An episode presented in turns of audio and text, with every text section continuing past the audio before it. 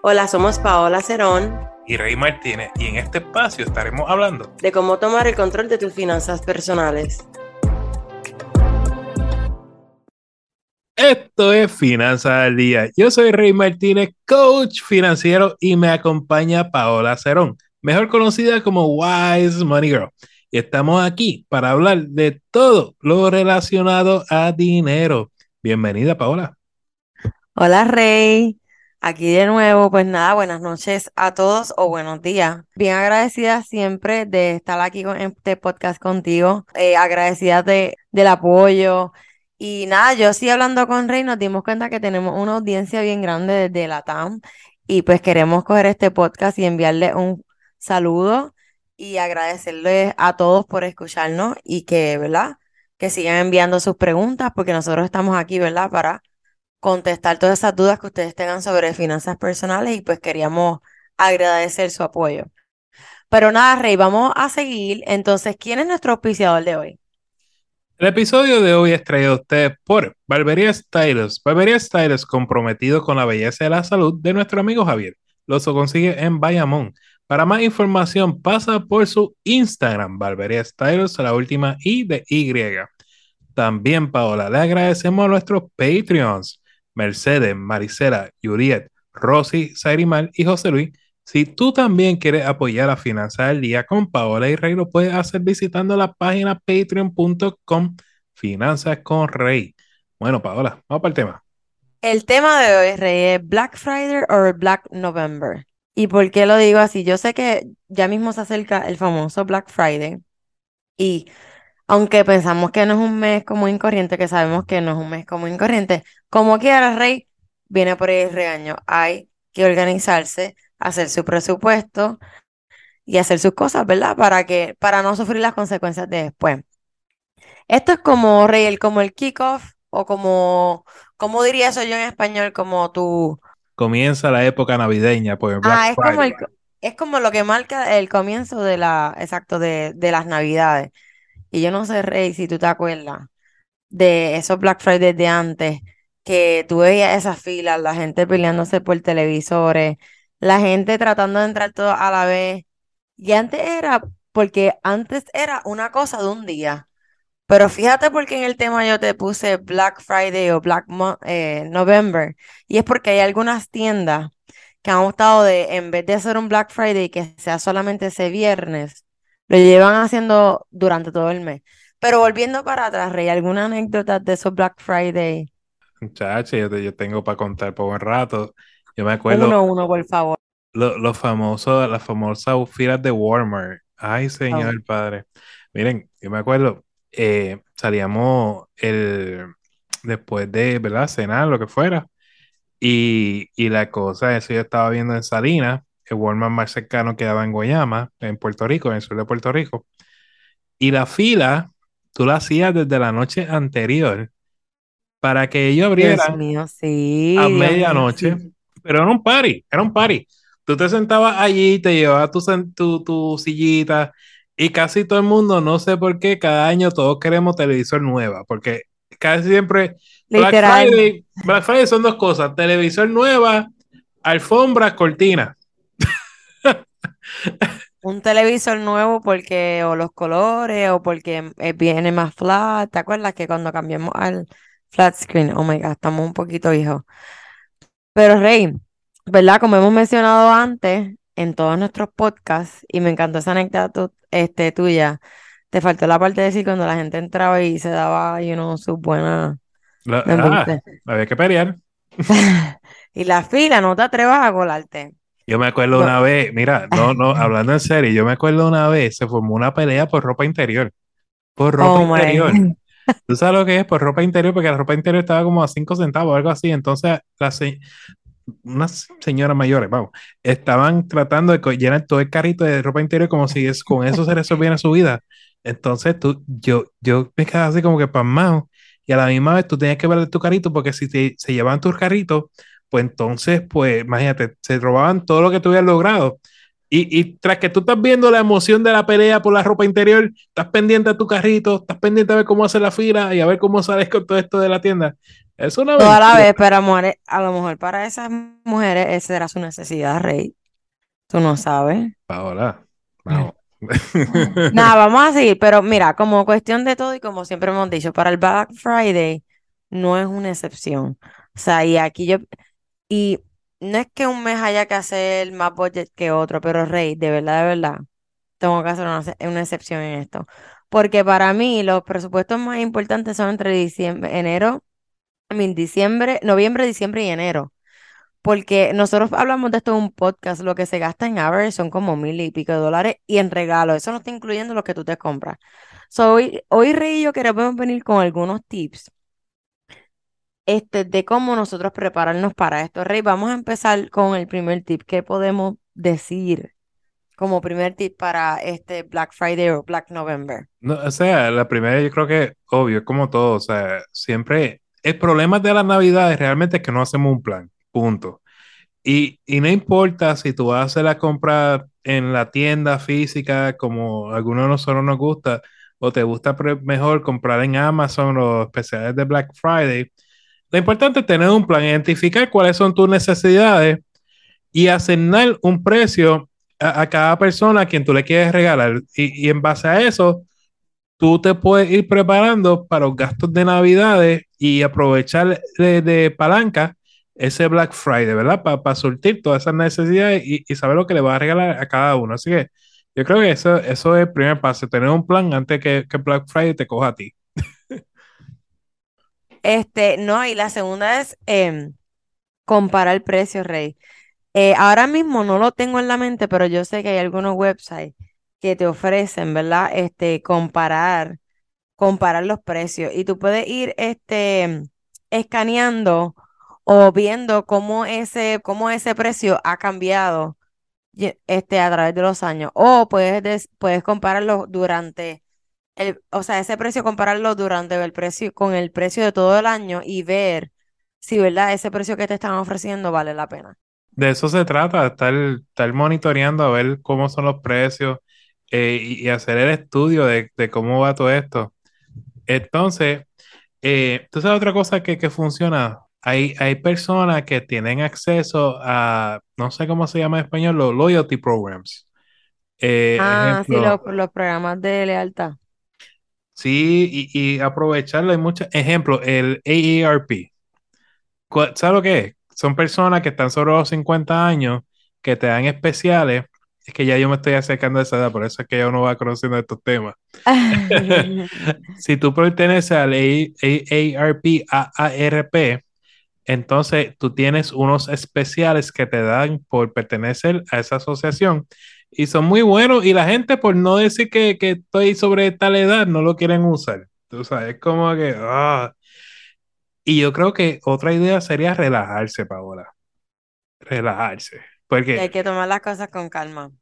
Dios mío, es que no, nos desesperamos porque vemos tantas especiales, tantos especiales y no identificar cuáles son realmente aquellas cosas que, que necesitamos. Empezamos a gastar el garete. Mira, eso nos pasa, eso por eso es bien importante volver al punto número uno, que es hacer un plan. En ese plan asignar.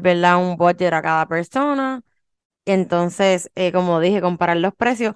Otro es conocer el producto, Rey. Y esto tiene que ver un poquito más bien también con los precios, porque si tú conoces tu producto, tú sabes el precio. Pero conocer el producto que estás comprando, si vale la pena, si está dentro de tu presupuesto, porque no es lo mismo que yo diga, yo quiero esos tenis Valenciaga, que los quiero, a que yo pueda este, comprarlos. Y maybe los puedo comprar, pero aquí viene el detalle, los puedo comprar con una tarjeta de crédito por el límite que tengo, pero entonces, ¿qué tengo el problema? No hice el plan, no hice mi research del producto, al no hacer el research de ese producto, yo en este caso sé el ejemplo de los tenis, este, no sé el precio cuando llega, llega y, viene y uso la tarjeta de crédito, no lo pago a tiempo, no tengo ese plan, entonces pague los tenis más intereses. Digo, y, perdona que te corte, este, te tengo una pregunta. Ahora que estoy meditando sobre lo que tú vas diciendo, ¿vale la pena realmente madrugar para el Black Friday o es mejor esperar al más adelante en el día e ir más tarde. ¿Qué tú opinas sobre eso? ¿Ir por el día o ir por la tarde? Sí, como que tú sabes que hay gente que dice, quiero madrugar para asegurarme de tener la, lo que sea que estoy buscando. Y hay otros que dicen, pues de seguro la tienda va a tener más mercancía o va a tirar otro especial más adelante durante el día. Pues, pues para no tener que madrugar, pues van más, más tarde a la tienda. ¿Qué tú crees? ¿Tú sabes qué? Que yo no sé si tú, cuando empezamos el tema, yo te dije Black Friday o, o Black November. Y Sí, si ya hay tiendas que están empezando el Black Friday desde el principio, para que tú veas para el mismo día. Yo pienso que ya eso es cultural o es una costumbre, y como que, ah, mira, eh, comí pavo, vamos a, o lo que se coma, ¿verdad? En los otros países, o los que lo celebren, comí y ya me voy para las tiendas. Pero, siguiendo tu pregunta, Acho, yo me iría después de que todo el mundo compró. Así A mí ese estrés de las tiendas de, de esto no, yo voy, o sea, cuando están cerrando casi. o sea que la pregunta para ti que nos estás escuchando es, ¿realmente uno ahorra dinero en Black Friday o en Black November? ¿Realmente se ahorra dinero? Yo soy Rey Martínez y te quiero invitar al curso de los 7 pasos para el éxito. En este curso vas a aprender un plan probado para pagar tus deudas de la forma más rápida y ahorrar dinero para tu futuro. Ya es hora de querer cambiar tus finanzas personales, aprender a vivir una vida libre de deudas y a ganar con dinero. Cuando las deudas no te aguantan, nada puede detenerte de realizar tus sueños. Tú lo puedes lograr. Solo necesitas un plan que funcione y yo te lo quiero enseñar. No te lo puedes perder esta oportunidad. Visita mi página finanzascorrey.com para que te registres hoy. Y como regalo a ti oyente, quiero que uses el código FC R50, repito, FCR50 y va a obtener un 50% de descuento al pagar. No hay excusa. Te espero en mi página finanzascorrey.com. Cada podcast estaremos contestando al menos tres preguntas que nos llegan tanto por el podcast o por las redes sociales. Y aclaramos que toda información es para uso educativo. Siempre consulten con un asesor financiero o con una entidad bancaria antes de tomar cualquier decisión financiera. Ok, Rey, nuestra primera pregunta de hoy es de Roberto. Dice así, debo 50 mil dólares en préstamos estudiantiles. Tengo una cantidad similar ahorrada. ¿Debo usar parte del dinero para el préstamo estudiantil? Estoy totalmente de acuerdo contigo, Roberto. Yo usaría una parte de, de ese dinero que tú tienes y la otra pues la pues ahorraría y en otra parte la invertí, la puedo invertir. Si tienes un proyecto especial, maybe invertir en ese proyecto especial, pero no utilizar este todo lo que tienes ahorrado para pagar eso. Eso soy yo. Pero vamos a ver qué dice mi amigo Rey, que él es un poquito más conservador que yo, me gusta molestarlo. Depende, o sea, yo, diría depende de cuántas deudas tú tienes, cuánto eh, debas en esas deudas. Vamos a suponer que tú no tengas ninguna otra deuda, que tu única deuda es el préstamo estudiantil, ¿verdad? Y que esa deuda sea, tenga 50 mil dólares ahorrados.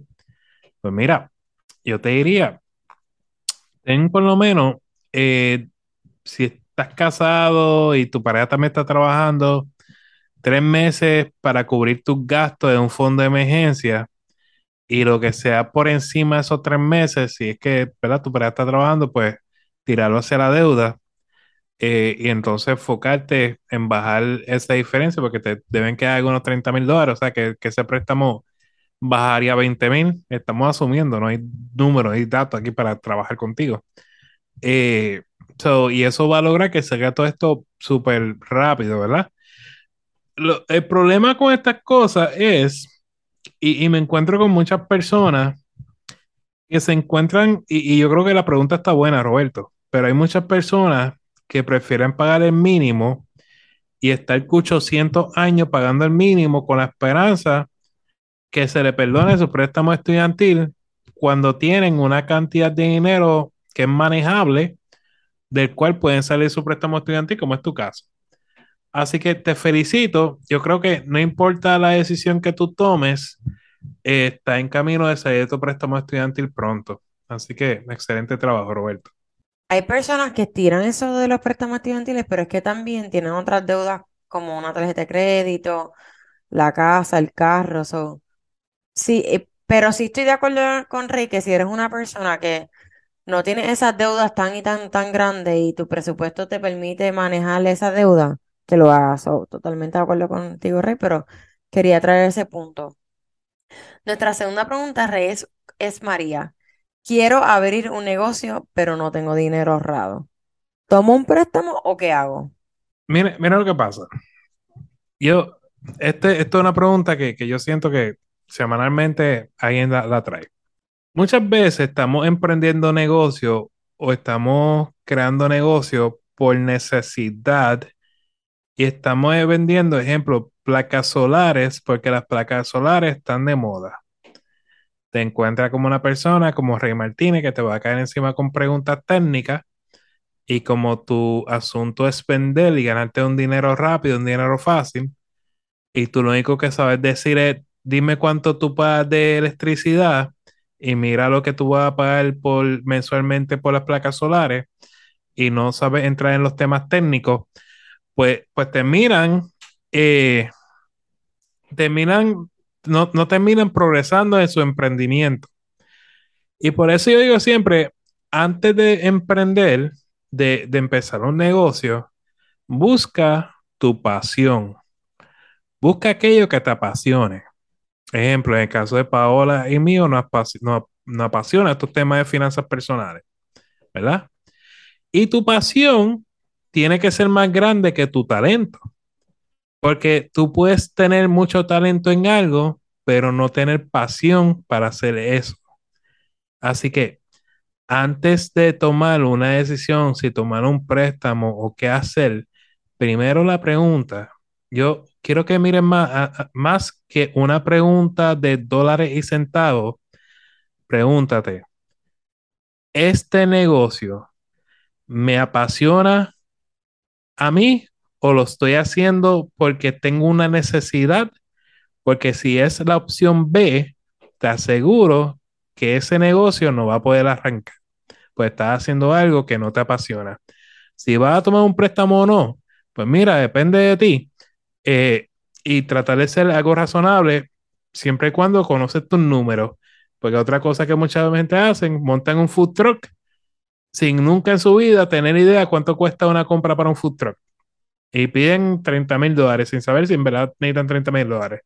So, es, eso es mi opinión. O sea, yo más bien me voy por la, por parte mental de que si busquen algo que le apasione y no por necesidad de, de, generar dinero rápido. Me gustó eso que dijiste porque, o sea, yo, iba, yo me iba a ir directita a los números, pero eso que estás diciendo tiene mucho sentido en cuestión de talento, pasión y no hacer las cosas solo por dinero porque a ti eso no te llena.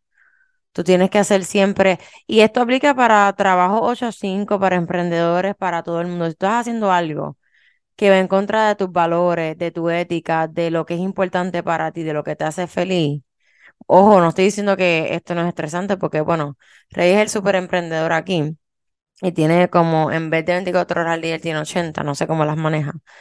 Pero, o sea, los dos tenemos pasiones, obviamente tenemos tiempos diferentes, Rey pues está más dedicado, pero este, a 10 nos gusta y siempre estamos felices, ¿verdad?, de crear este espacio. Otra cosa que yo iba a decir, y si me voy a los números, Rey, es que hay veces que las personas no hacen como un un plan de negocio. Entonces, no tienen, no, no definen bien el tipo de negocio que quieren, como que no saben cuál es su misión, qué, qué es lo que quieren cumplir, no saben cuál es su visión de cómo quieren que ese negocio se vea.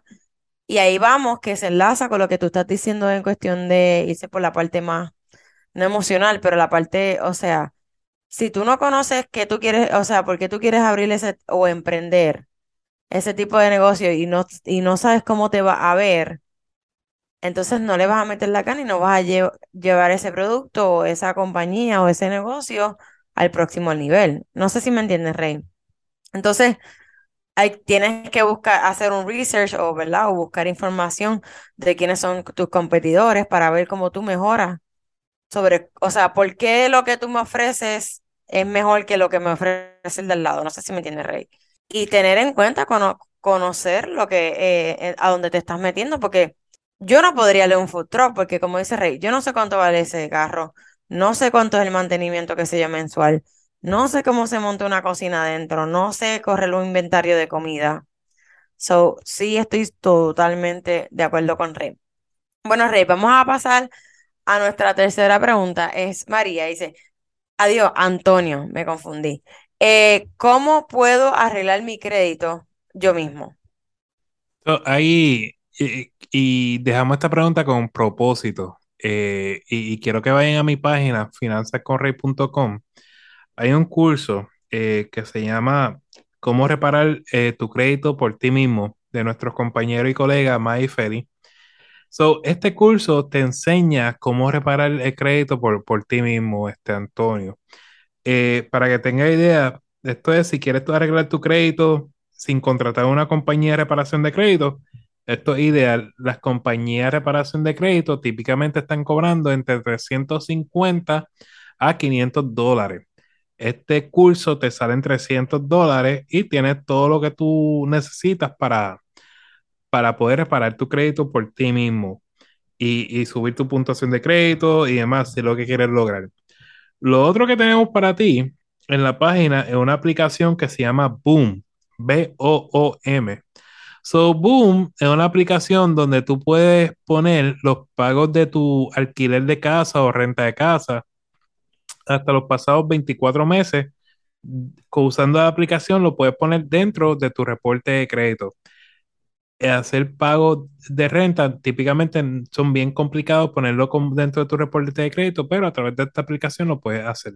Así que aprovecha toda herramienta que tengan para ustedes eh, que, que les va a ayudar con esto de reparación de crédito.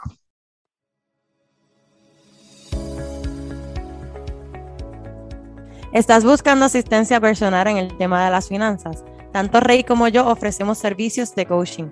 Para contratarme me pueden conseguir en Wise Money Girl en Instagram y a Rey lo pueden conseguir en su página web Finanzas con Rey. El temor es el enemigo de la esperanza. Dave Ramsey. Señores, queremos agradecerte por el tiempo que nos has regalado porque sin ti, Wise Money Girl o Finanzas con Rey no existirían. Si te agrada este contenido, te invitamos a darnos cinco estrellas en el podcast y dejarnos un comentario para seguir creciendo en esta comunidad. A Paola la consigues bajo Wise Money Girl en Instagram y Facebook y Finanzas con Rey en las diferentes plataformas sociales, también en la página finanzasconrey.com. Señores, recuerden, vivan como nadie para que luego puedan vivir como nadie y sobre todo sueñen en HD. You got this.